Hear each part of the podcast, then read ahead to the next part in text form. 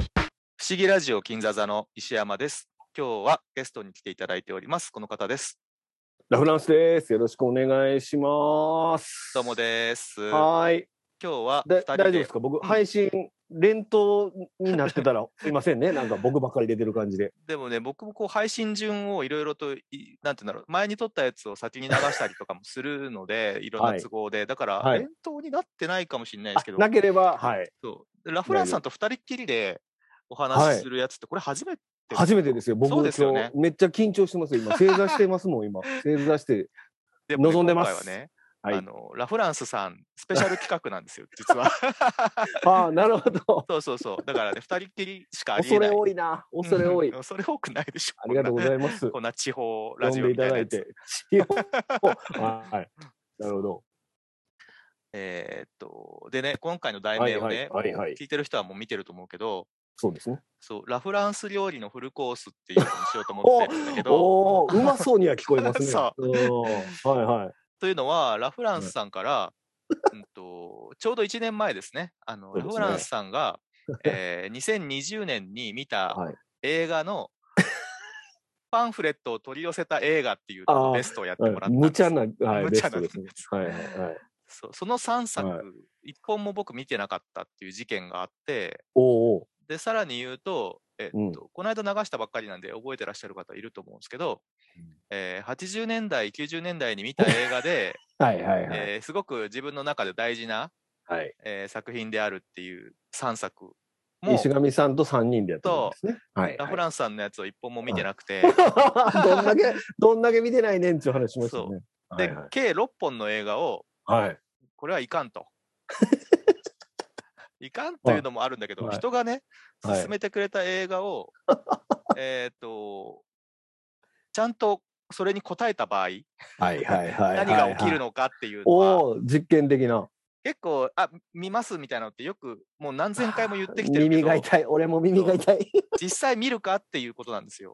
わかる。あの飲み会に行けたら行くや つ。ああ、わか るわ。でちゃんとそれを。をやってみるっていうね、ああ、素晴らしい。うんうん。そこで見えてくるものもあるんじゃないかと。お励みになりますことでね。すそようだよね。うん。で、なるほラフど。ランスさんが、今宵一これでっもていうこの後あれですかごめんなさいね。この後、うん僕が今日終わったら6本宿題出るとかそういうことない。出ないい出ない。あそれはね、あれあわかくりまで俺が勝手にや って、その勧めてくれた相手とそうです話すっていうあことあがなるほど絶対面白いと思うんですよ、ね。ああ、 わかりました。はい、もう今ちょっとキンキンですげえいろんな、なんかある監督の映画ばっかり見てた後なんで、ちそょっとう、危険してるんで。その話する。 いや、しなくていいです。しなくていいです。で、こよいちっていうね、あ ラジオはい、ありがとうございます。ラフランスさんがは始めてるじゃないでいすやか。らせていただいております。だから今回、こよいち出張版で、おい。こよ6ですよ、だから、こよいお6う本の映画をっていうね。わあ、何素敵、素敵なそ感じ。の、はい、その題名にしようか迷ってるんだけど、 おお、任せる。どっちも入れようかな。任せる。うん。 そう。で、人がおすすめしてくれた映画をね、あうんの、見るっていうことで、特に気をつけなきゃいけないことは、うんあの、その人のね、すごく大事な作品なわけじゃないです か。あなるほど、なるほど。そう、まあ、言っちゃえば自分の、まあ、人生の一部みたいなものを、はいお分けてもらってるわけだから、あのそこに失礼。礼のないように。わあ、で、カーンの逆襲なんですけど、おそこからかい。 そうそう。そう、だから、はい自分も、で、ラフランスさん、子供の頃っていうか、若い頃に見はい。た映画が含まれてるわけじゃないですか。そうですね。で、それをおじさんになった自分が見たら、それは当然ね、あの受け取るものもだいぶ変わってくるとはう思うんうのんで、うんうん。できるだけ僕も中学生になった気持ちで見ました。おお、そうだからそれは大事なことだなとすごく思っててなるほどう。ん素晴らしい。そうなんですよね。 短パンに T シャツで見たわけですね。それ寒いんだよ。 今冬なんよ。え冬でもほら 冬な、んだ短パンで着てる子いたじゃないですか。俺はあのそういうタイイプじゃなかっプ。 そう、あくそ。た。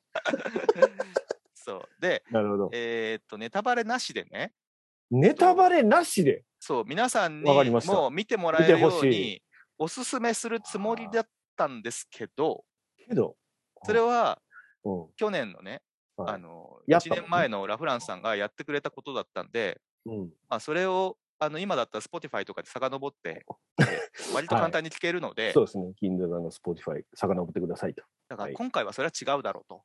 うん。今回は僕はラ・フランスさんのおすすめをちゃんと見てきたんだ から、うんもう今回はね、もう僕とラ・フランスさんのための回なわけです よ。だから、ラ・フランスさんとその思い出深い映画をキャッキャフフって共有する様 あをあ、はい存分に聞いていただいてですね、はい。はいはい。あ、その輪に入りたいと思ってもらえるように頑張る。ああ、いいですね。はいそうはいはい。ななんなんですかね僕のすごいいい椅子用意してもらってん のに座ったら腰がケツがムズムズする感じはななんなんですか今だすけだごいから気になりますけど今だけだから大丈夫 あそうですわかりましでた、まあ、結局だからね、あの結構その筋のあんな場所が良かった、こんなとこが良かったっていうのを、はいまあ、言ってくんですけど、見てない人にとっては、多分覚えていられない情報だと思うんで、 なるほど。で結局僕もね、自分でやってるラジオですら、全然覚えてなかったりするぐらいだから、 そんなね、人のポッドキャストなんか作業中とかに聞いてても、うん、あ、なんかこんなこと言ってたな、なんか気になるなぐらいで、いいんですよね。なるほど、いいですと、いいと思いますよ。うん、うでん、だから結構、えーっとネタバレはしちゃうと思うんです。おはい。なんだけど、一つだけ気をつけたいのが、うんなんか誰々が死ぬとか、なんかそういううん死ぬことに関しては結構強烈にやっぱ人って覚えちゃうから、ああ、そうですね。そうそれだけはちょっとぼかしていこうかなと思う。うん、うん、うん、うん、なんで、見てない人了も解。聞いて大丈夫。わあ、いい、気遣い、最高ですね。最高でし ょ素晴らし いね。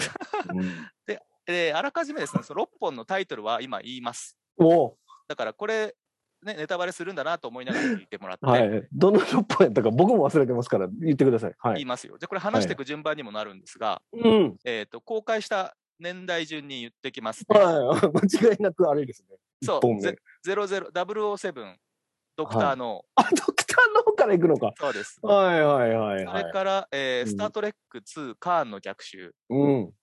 えー男たちのバンカおい。ー、で、ワンダーランド駅で、はい、はい。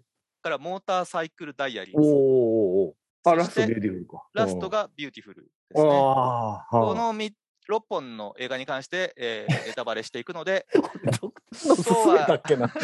そうは言われても、やっぱり聞きたくないって人うんは、いいですねだからね、うん、そこは避けていただいて。うんうんうんうんで、6本の映画をね、僕たちのこのラジオ、大体まあ1時間弱でやりたいんで、はい一1はい。本あたり大体もうあと7分弱でパンパンっていくわけ ね。パンパンっていくわけね。いいでいすかなよ。いきゃいけないんいでで、すよ。そんいいでなすよ深い話ができないかもしいれいなでいすけよど、うんうん。かといってビューティフルのやってる時間ねえってなりたくないんで、ああ、もうまうあ、ん。サクサクはいきます行。きましょう行きましょう。はい。いいですよで。、えっとまず007、ドクターの。えードクター・ノーからなんですけど、お見ていただいて007シリーズは僕はあはのいダニエル・クレイグ版以外はお。はい。一個も見たことなかったです。そんな話もしましたね。そう で、1962年の、えーテレンス・ヤング監督のこのドクター・ノーなんですけど、はいはいはい。まあ、あの当然面白かったんですよ。あ、本当ですか。そう面白かったでへー、あのーラ・フランスさんがやってるさっきもお話しした「こよいち」っていうラジオで、うん、うんうんえードクターノー解説してドまクすターノーから始まる、まあダブルオー全部あれやっていくつもりなんですよね。そうですね。今やってますやってます。今四本目まで行きました。はい。うんうんうんで1個目のダブルオーの、えーだからドクターノーかうんはの、えーお話聞いて、あうんそうなんだなと思いながら僕もこう見たんですよ。いはいはい。なんであそこではいお話しされてるように、はいえー今後のこの007の、うん。えーお約束が全てこ のドクターノーに最初に詰まってると。はいはい。いうお話を聞いて、あうんそうかと思いながら見てて、うんうん。もうまず頑張れるシークエンスから して、あはいはい。あ帽子かぶってると思って、そうそうそうなんですよ。そうななんんでかす。そうイなんですメージが全然違くったんですよね。ですもうそこから結構意外で、はいはい。で、あのデザインされたタイトルバッグはいはい。から始まるじゃないですか。モーリス・ビンダーのね。うんあれなんか最近やっぱ見ないですよね。いや、あまあまあまあ、そうですね。最近は見ない最近も結構ありますです。いやあ、えーっと、タイ007だけじゃなくて、なんていうか、映画、最近の映画で、ああいうふうな凝ったタイトルバッグが出てくる映画ってあんまなんかないなと。あーまあでも、セブンのセブンカイですカエル・グーバーとか、セブン最近もうだいぶって前か。言っちゃう。最近って言っちゃう 言わ ない、言わない、言わない。あれ1995年の映画ですよ、セブン。そうですね。うんうんうん。そうそう あんま。りないですね。もういきなり始まっちゃう映画が多いですよね。おいお最い。近ねまあ、うんら最後にあるのはありますけどね。ああ、そうですね。うんうんうんうん。あります、あります。ウディ・アレンの映画とか、はいはい。あの、バナナって映画が、見てますあ見てバナナなっい、見ててない、見てないね。あれ、子供の頃見てて、うんうん。なんておしゃれな始まり方するんだろうって。いどんな、どんな子供時代 やねん、バナナ見て。や、テレビでやってたと思うんですよね。うん。そう。そう音楽とちゃんと合ったタイトルバックのデザイうんンうんで、うんうん。ソウルバスとかね結構ソ有ウル名バでス、すねけど、。うんうんうんうん。ソウルバスの後ですわ、モーリス・ビンダーは。そうなんだうんうん。ソウルバススの方が少し前です。だから、あのヒッチコックの、はいはいはいあのー、めまいとか、あの一辺とか国ですねあはあいうのってねそうそう、その後ですわ、ソウルモーリス・ビンダーは。うーんうん。そうすごいおしゃれ、いいでしょ うんいいでしょって。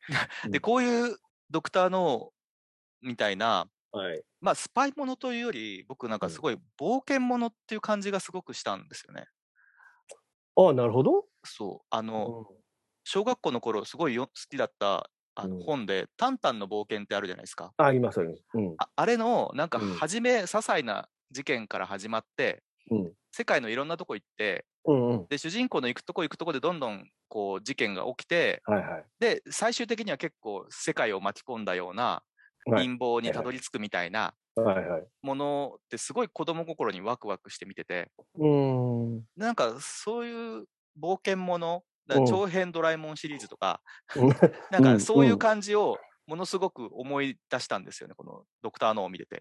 はいはいはい。はいまあはいはい。まあ、主人公がおっさんっていうことを除けばなんですけど。そうあーそうまあだから時代60年代なので、まあたうんうん簡単に海外旅行とかも行けない時そう代ですでよね。うんなおかつそのシリーズものでスパイがあの世界をまたぐは話ですから、そうですよね。まあ、当然それをそういうふうに感じるのはそうだと思いますね。なんかこういうものからそういうものが始まってるのかなって。うんうんうんうんうん、で、まあ、東西冷戦とかもまだ、えーとありますあります最中ですもんね、これ真ねっ。最中ですね。にうんこういうお話ができるっていうのも、まあ、うん必然なのかなと思って。うんうんうんうんあと放射能の処理に関してすごく間違った認識っていうか 昔ならではそうそうそう水シャーかけたら放射能取れるっていう やつね。そうそうそううん、なあほなってやつ。あと、なんといっても、えーまあ、ボンドガール、はい、ウルスえランド。ーウルスラ・アンドレス。うんうんうなんかこの人、ボンドガールの中でもうかなり人気上位らしいですね。うんうんうん、お金に困って自分の水着をオークションに出した人ですけどね。そうなん だ。なんかでいろん大なした人金額と。つかへんかった。あ、そうなんだ。だ。はいはいへーはい。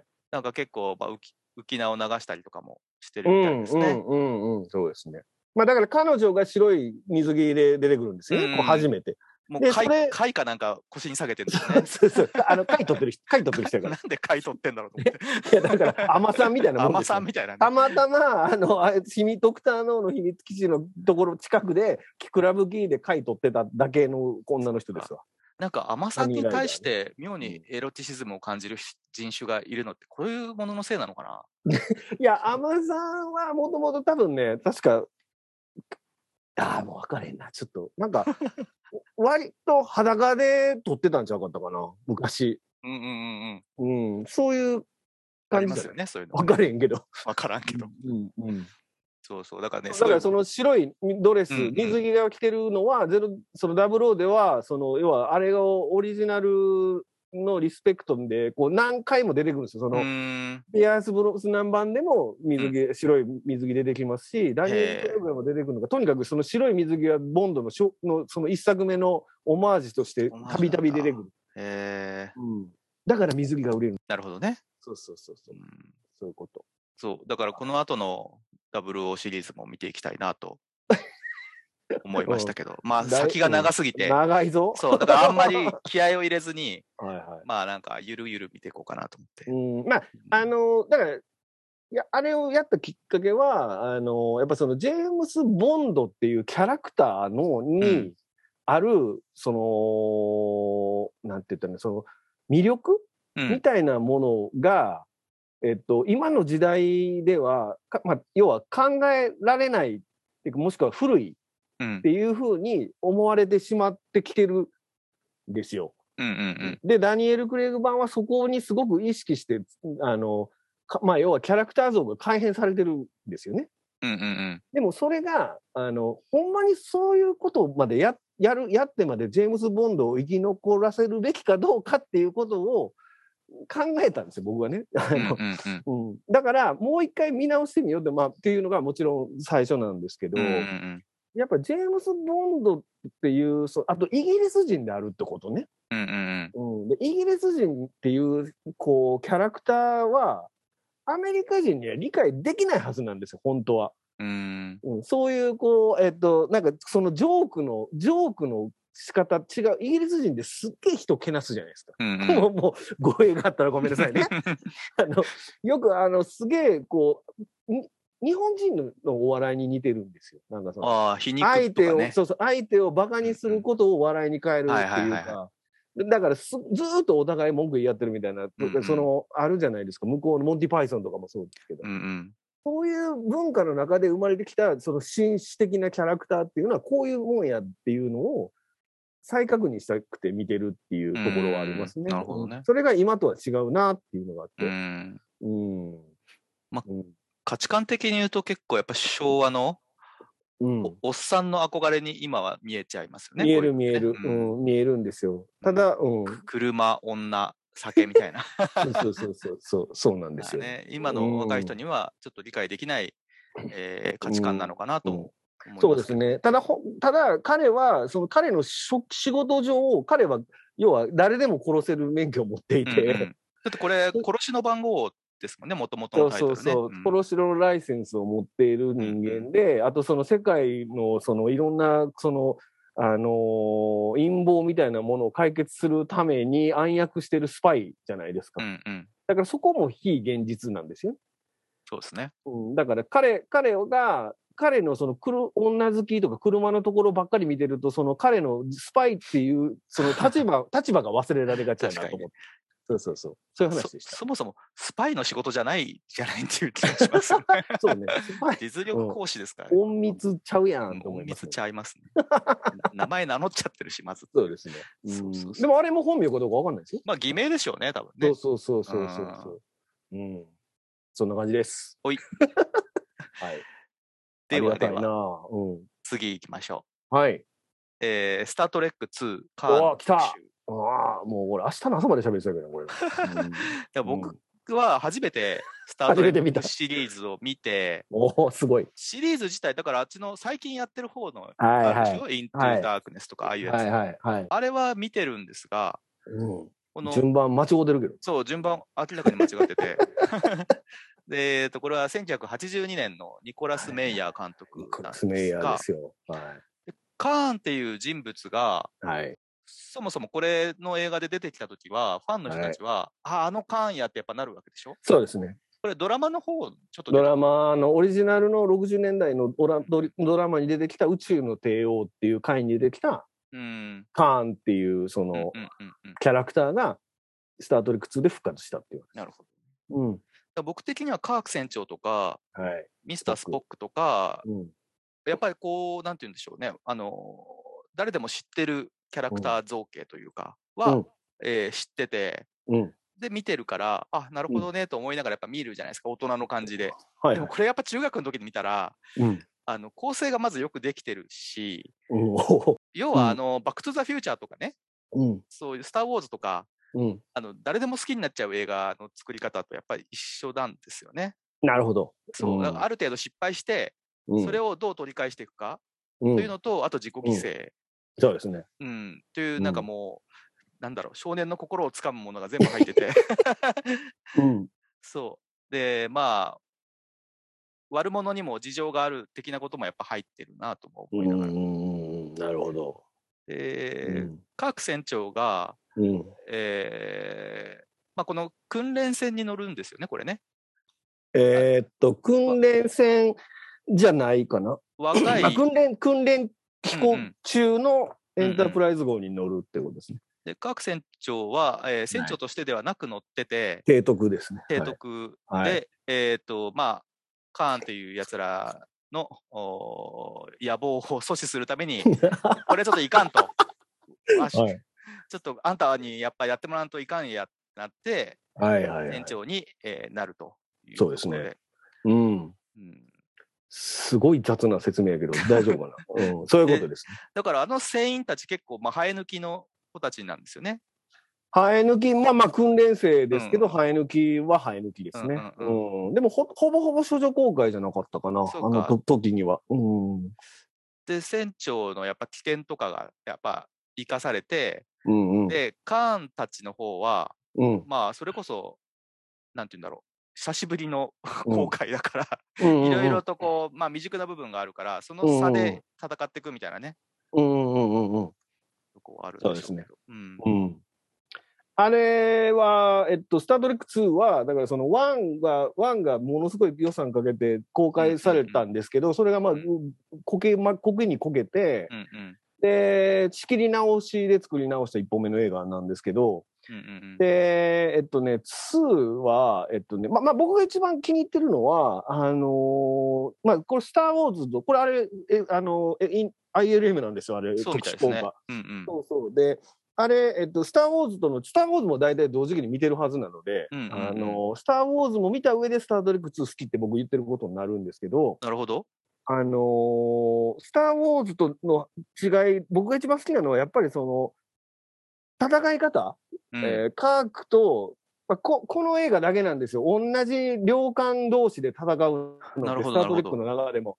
で、うんうんあの、エンタープライズとリライアント号っていうのが出てきて、うんうん二人の二つの同じぐらいのくあのこう同じぐらいのクラスの戦艦同士でそれもど両艦だからおどっちも宇宙連、宇宙連邦のそうですね。船で戦うっていうのがこの映画の肝なんですけど、うーん。でそこで、えーそこのやり取りのがあの潜水艦の同士の戦いみたいなやり方なるほどしてね。レッドオクトーバー的な。うん、だから要は相手の場所が今どこそこにあると。で、うんで、うんそれ、それ相手側もシールド張ってて、こっちもシールド張っててとかっていうう、んうんうんその、で、なおかつその司令部同士は、要は降伏を要求するとか、うんうんうんうんとあのちゃんとそなるの、ほど。す司令、こうルールにのっとって戦うんですよ。そういうことだ。の。うん。で、で、その間に騙し合いするわけです。要は、うんうんうん3分の間にある、まあ、ある秘密の、機密の書類をこっちに送れって確かカーンが言うんですけど、その時に、あの、向こう側とこっち側同じ領艦やから、うんうん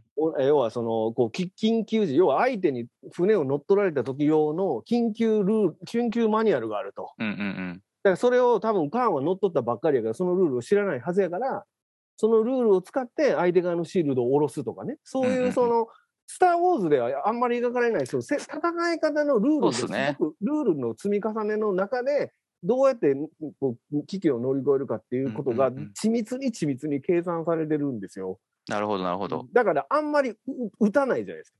そうですねフェ。フェーザーも、あの、魚雷も、ここって時しか打たないんですよ。うんうんうんで、そういうやり方が、あの、すごい僕にはハマったんですよ。スター・ウォーズにはそういうとこあんまないですもんね。あ確かんにねまないですね。ううんうんんで、あとその、ほら、えっと、ガス星雲みたいなところに入ったら、こううん視界が悪くなるのは、なるく悪くなって、要はボロボロのエンタープライズと、相手のリライアント号との、その戦闘能力がだ一緒になるってうんいううんやり方とか、うんうんそうそういうね、つこの本当にそういう細かい細かい、こう、ほん 本当の戦闘ってこんなんなんやろうなっなてるほ思う、なんかね、妙にリアルに感じたんですよね、僕ね、そういうのがね、うんなんか戦車戦とか、そまあ、そうそうそ潜う水艦戦とか、あとはひ、うんまあ、飛行機の戦闘とかでもありそうなものを宇宙でやってるって感じなのかもしれそうないですそうね。そう、んだから、えっと、スター・ウォーズだと、えっと、大きなものに対してちっちゃなもので攻撃するでしょなるほどね。デススターに対して X ウィングがバーっていって、うんうん要はこう、キュッキュッキュッキュ動ける人と、なかなか動けない人のバトル。はいはいはい。じゃないですか。でも、例えば、えっと、スター・デストロイヤー同士のバトルだったら、この、このスター・トレックみたいな感じになるはずなんですよ。要うんうは、んうんすぐに動けないから、うんうんすぐに回避もできないから、だからこう、すごい緻密に緻密に動かないと、要は一発でやられてまうっていう、うんうんそういう危機感の中でのバト、ヒリヒリするバトルっていうのが、このスター・トレック2の特徴かなっていうふうなるにほどね思いますね。うんあと、えっと、そうなんだ。まあ、スター・トレック2は、まあ、そこんな話長くないですけど、まあ、あれは一応そのクルー、60年代のクルーが、えーそのまんま年取った設定になってるんですよ。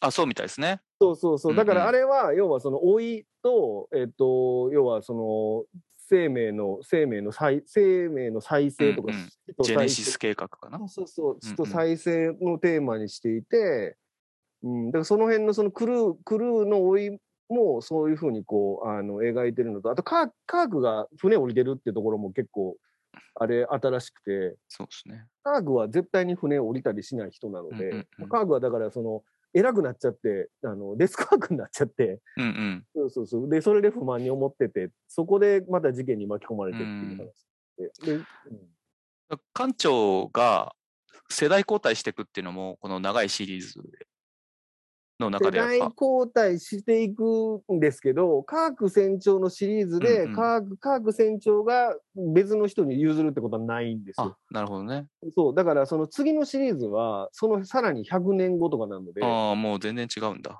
そうそうそうう、んだからカーク船長のシリーズは、カーク船長がいかにそのこう任務を終えるかっていうところでシリーズになってる。なるほどね。うん、だからね、面白い、おもそれそこが僕は好きですけどうね。ん。うんまたこれを見ないと、あの、JJ のスター・トレックの一作目が何のこっちゃさっぱりっていうこと。さっぱりながらも、まあ見てましたけどね。そうあれ、だからそうそう、僕よくこれ見てる人に説明してるんで、あれ、うんうんドア頭冒頭訓練あるでしょ、小林丸テスト。うんうんうん。冒頭の訓練の小林丸テストっていや、もう覚えてねえな。覚えてないでしょ。うんそうう。そうん科学だけがあの小林丸テストを合格してるっうんうん。ていうあ2あったでしこょこのあカーンの逆襲の中で、今あ回あのーうんありましたね、あのーそう。科学だ女け性が、の人がサービ失ク、敗してサたーやビつク隊が、あバルカン人のサービク隊が失敗してて、あああのれがサービックなんだ。あの小林丸テストってのはあれスポックがつ考えたテストなんですようん。うんであのスポックが考えたテスト、あれのコンセプトは、あの、賞賛、賞賛ゼロの、に、ゼロに追い込まれた時に艦長はなどういうふうに動くかっていうのをテストするテストなんうんですようん。うんだからあの小林丸テストっていうのは絶対に負ける設定になってるんです。真面目にやっちゃったらね。真面目にやったら。で、か科学だけがそのテストに合格、うんうんうんクリアしてるんですよ。で、それ多分、こカーの逆襲でも言ってるんですけど、あっちの JJ の方でもそれがあったってことか。 JJ であ、どうやっそうなんて、だどうやって小林丸テストを合格したかがあー全描然かれて覚える、 描かれてるんですよ。 なるほど、なるほど。そうそれでかあの JJ のやつだと要は小林丸テストのきっかけで科学と科科学とスポックが出会うことになるうんうんうんそうん。うそうそなうんだ。そうそうこのスカーンの逆襲の方では、その小林丸テストどうやってカカーク船長が、はいえー、とクリアしたかっていうのは、こセリフ以外では説明ないセリです、フね。以外では、うんえうん説明されてないですね、うんうんはいはなるほどね。い、うんあのこのサービック隊っていうのがまだはい規律を、に縛られてて、カースティーあれうんそうですねいろいろとこう、はいさっきのあのえっ、となんだっけリライアンスの方のリリライアントのはいライアはント号の、い、はいえーシステムをハッキングしちゃうとかも はいそんなことしていいんですかみたいな感じでそうですね要それをその規律は大事なんだけどはいそれにし縛られてると、はいいざって時に、はいえーっとできるはずのこともできなくなるよっていうことそういうはことそですの小林丸テストでもうすでに、えーし示唆されてるわけですね。あまあ、っていうかね、サービク隊はバルカン人で、新人のパイロット、優秀だけど新人のうんうんき士官だと思うんですけど、彼女はバルカン人なので、基本的にそういうその、あのー人間的な思考ができないんですようんうん、彼女は。で、論理的な、四そうそ角う四面のことしかできないんですね。えっとね、論理的な、論非論理的なことは、えっと、受け入れられないっていうのがバルカン人の特徴なんですね。なるほどね。そうそうそう。で、で、だからその、えっとね、ふこう、艦隊規則にのっとりますと、修理、修理時間は1日、一時間が1日 になりますとかって言って、で、合格かかりますとかって言って、っていう騙すシーンあるじゃうなんういですか。ん、あれとかも、えっと、嘘はついてない。スポックが、え っと、そういうことをやるのはサービクは信じられないんですよ。うんうんうでん。同なんじでバかというルとカン人なのに。そう、スポックは、あの、ハーフなんです。あそうなんだ。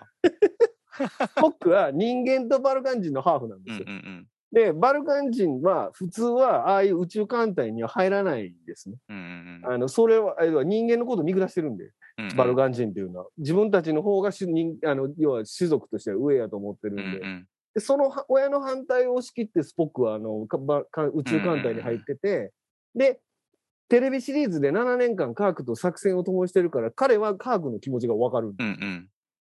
そこでサービックとスポックのさ間の、その、溝みたいなのは、そう、そう、そういうふうに描いてるんですうよ。んうん。うん。だからカーク船長長なはんぞ、これ。き起点も聞くし、 いろいろシステムの外側からこう考えたりとかする。そうそうそうそうそう。でミスター・スポックはそういうことはしない、この2人そうの,、ですねあのデコボコっていうか、そうでおすね互いの短所と長所がいい感じにこうなってそういるうことです。そういうこと。二二人人ので友情初めて、もうんあって、そういうこそとですこも熱いですね、やっぱね。そういうことですだかうらんその、多数の要求は少数の意見に勝るってうんうんいうう話もこんこの映画にすごい大事ですけど、うん前編後編だな、こり ゃ。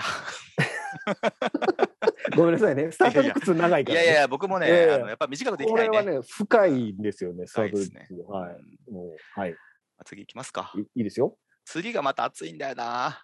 次何やったっけあ1986年、男たちのバンカ ー。あっと熱いぞこれ これはやっぱさ、ささっとはやっぱできねえな。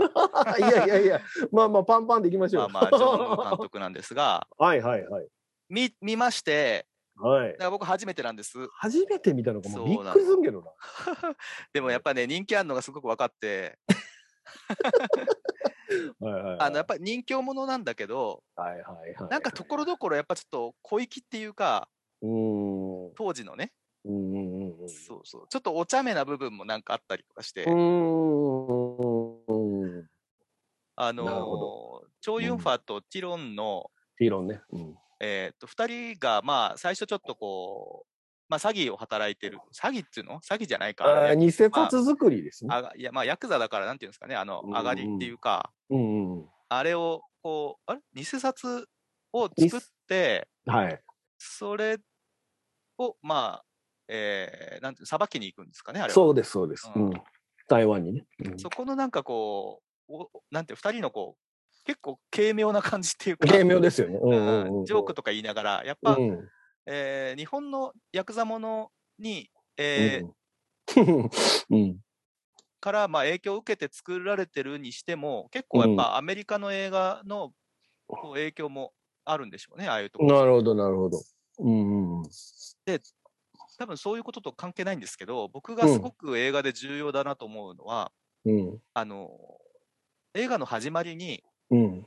偽札を作るうん。シークエンスがあるじゃないですか。うんうんうん。だから人物が出てこなくて、うん偽。札を作ってる様子がこううんずっと映す映し出される、うんうあれタイんうん。タイトルバックになってたのかな、タイトル、そうですね。そうですよね、シャンシャンシャンシャンって印刷されてるとことか、うんうんうん。はああいうところの出来の良さってすごく重要で、いはいはこういう映画の説得力っていうか、い。うんうんうんうん。まあ、自分がこうそういうのが好きだからなのかもしれないけど、ああいうのですごいこう、この映画はちゃんとした映画だなっていうか、なるほど、なるほど上。がる部分なんですよね。うんうんうん。関係ないんだけど、うん。あのザ・クラッカー真夜中のアウトローっていう映画があって、あのおうおう僕らその映れ画あれや、マイケル・マンじゃなかったっそうそう、マイケル・マンの、うんえージェームズ・カーンかな、主役がう。んうんうんうんの、えーあの最初、こう、金庫破りの話なんですよ、あれ。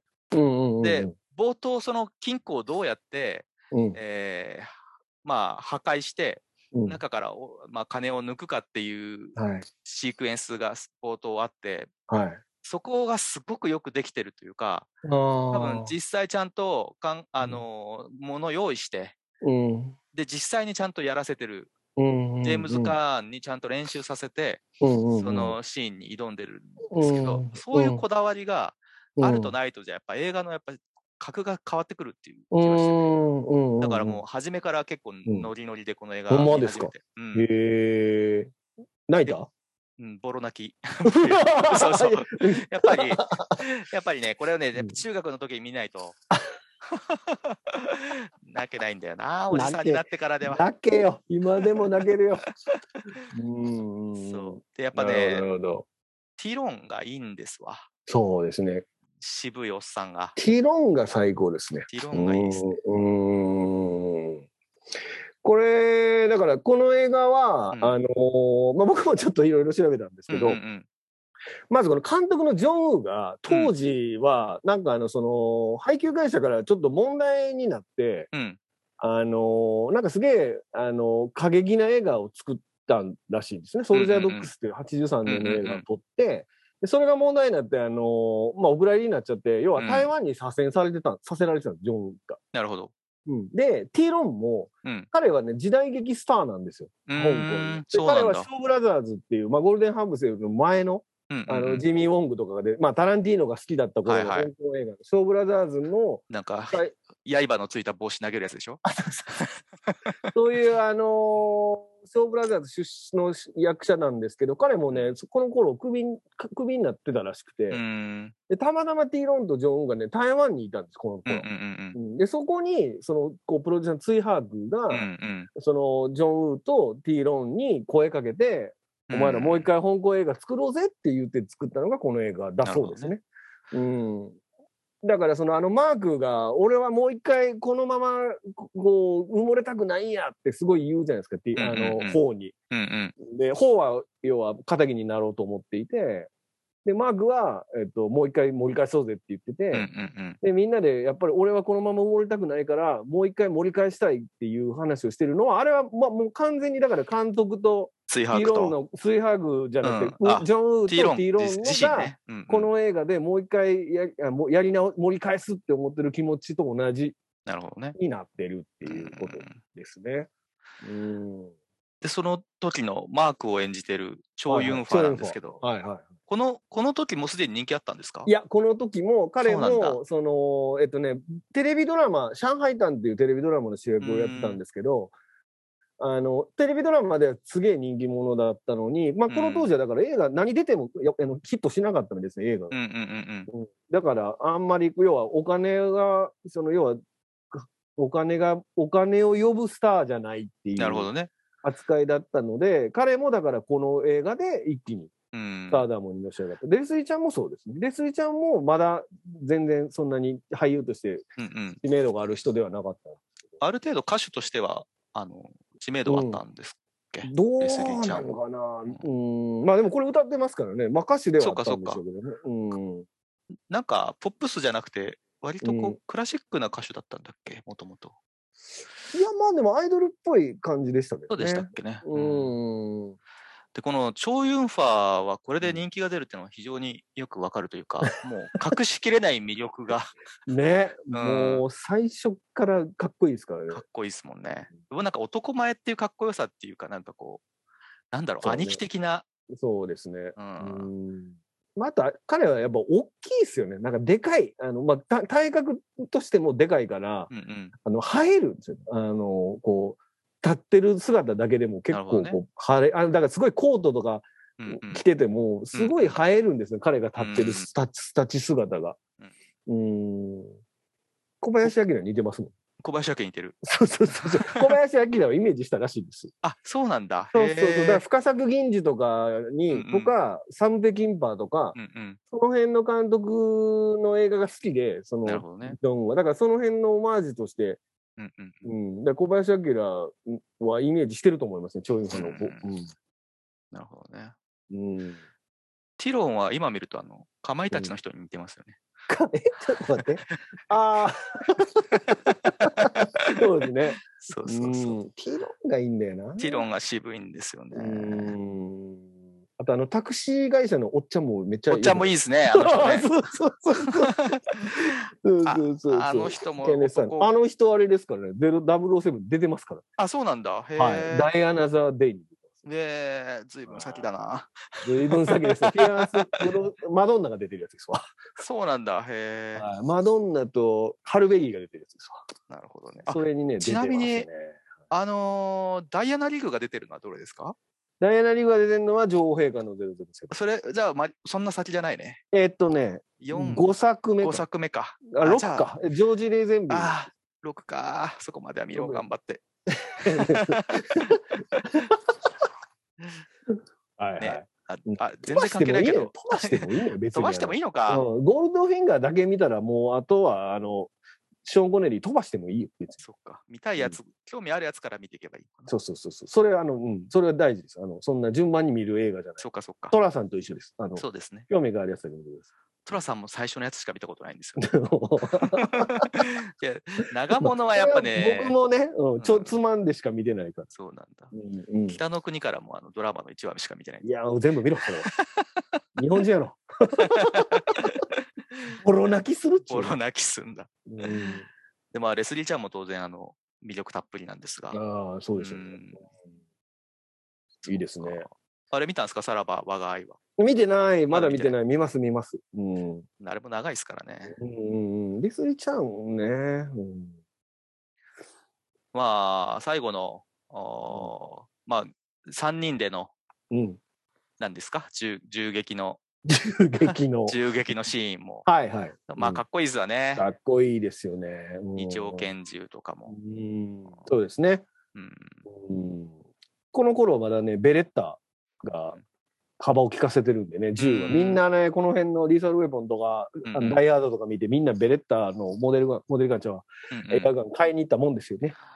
ベレッタが一番形とかもかっこいいですよね。がうん、この頃の正式その警察の正式採用銃だったんですよ、今ないですもんね。今ベレッタ、今多分違いますねほとんど出て、うんうせん大体グロックやと思うんですうけんど、ううんうんんこの頃のベレッタは良かったうん。でかっこすね。いいですね。うん僕も持ってましたもスライドがん。あ本当に、うん俺もも俺も持ってる。今も持ってる。 そうそうでも今ほらちょうどは、うん、 小道具で、うん、ある程度、プロップで銃ちょっと持ってるんで、あのいベレやッタは、いいなぁ。ベレッタはね、モデルガンとあのはいエアガンと 2, 2つ持ってます。野球飛ぶやつ持ってんの？いや、それはね、持ってないです。あそっか。そうそういうのが必要な時は、あののちゃんとあのガンマスガンプロップの人に借りに行かないといけないあーいいのええ話やなそれ。 うんその話だけで伸びそうです。。 伸びそう。スライドしかしないですね、うん僕の持ってるやつは。ああ、なるほど、なるほど。そうそう。発かっこ砲よかったんで内すよ容のねやつなんで。うんうんううんうん。ーん。まあ、火薬の量も多いですしね。うーんうーん。まあ、だからこれが86年なので、うんだからその85年、前もちょっと別のところで喋りましたけど、んうんうんその85年がランボー怒りの脱出ですわ。なるほど。やっぱこう、うんこういうガンアクションはみんなやっぱり流行ってたっていうか、うん。で、だからた、コマンドーとかもそうなんですけど、このタイミングで香港映画から、いわゆるそのジャッキー・チェンじゃない、カンフーじゃない映画が出て、急、突然出てきたっていう。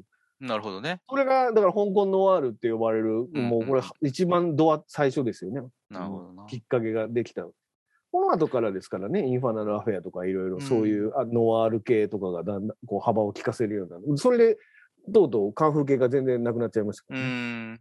うんその衰退の一因でもあるのかもしれそなういですね。そう。うん。だからすごいなんか意気込みがすごかったですね。その彼らの。こうん、れ、2があるじゃないですか。ありますよ。うん2まだ見てないんですよい。や、見ろよ。なんかまあ、キャストだけ見ると 別、に見んでいいけどキャスト見なあかんなキ。ャスト見るとう、んまあ、1で亡くなったはずの方もまたパー出ってなてりまますすか、からそうですね。キャストこ見れるとはちょはーっってとなる。楽しみ。 前の話なのかなとか思ったりあもしながら。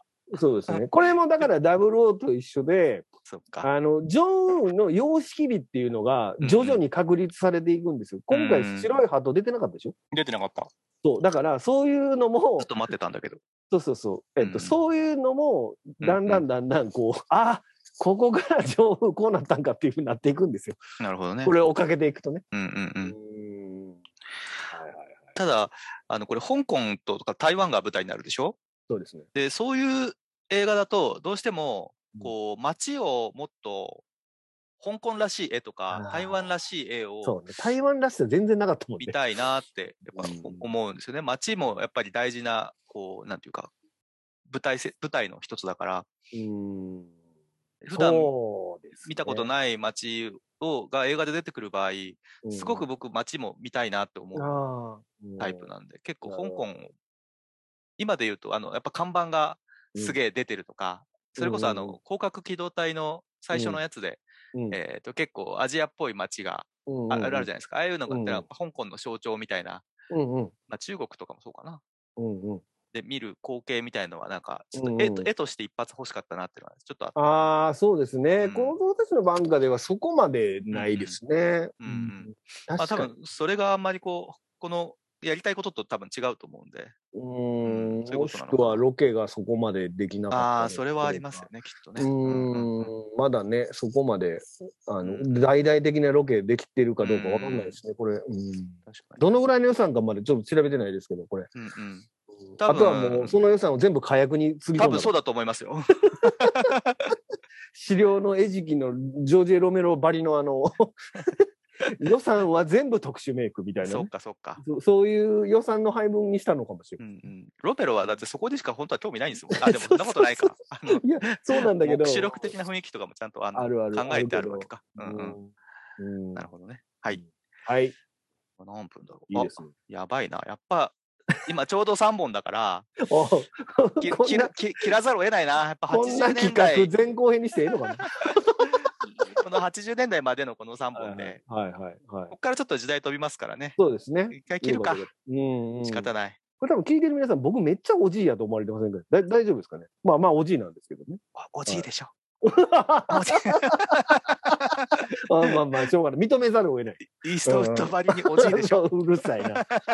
はいはいはいグラントリノのだから。グラントリノのね。いや、そう僕あんな偏屈じゃないですよ。で俺があのベトナムの子みたいな、ベトナムじゃないあか。 ちょっと待っ モンて、族の嘘子つみたいなけ、ね。嘘つけ、そん 年な齢差と年してのは差な いわ。そんな年の差じゃないでしょ。はい。はいはい。ありがとうござい ました。じゃあすいません。前はい前後編になりま した。すみません、ごめんないやいさいや、。こっちなんです。はい。えーじゃあここまでお送りしたのは石山と、ラフランスでした。次回も聞いてください。よろしくお願いします。はいありがとうございましたはい。やっぱりそうなるな。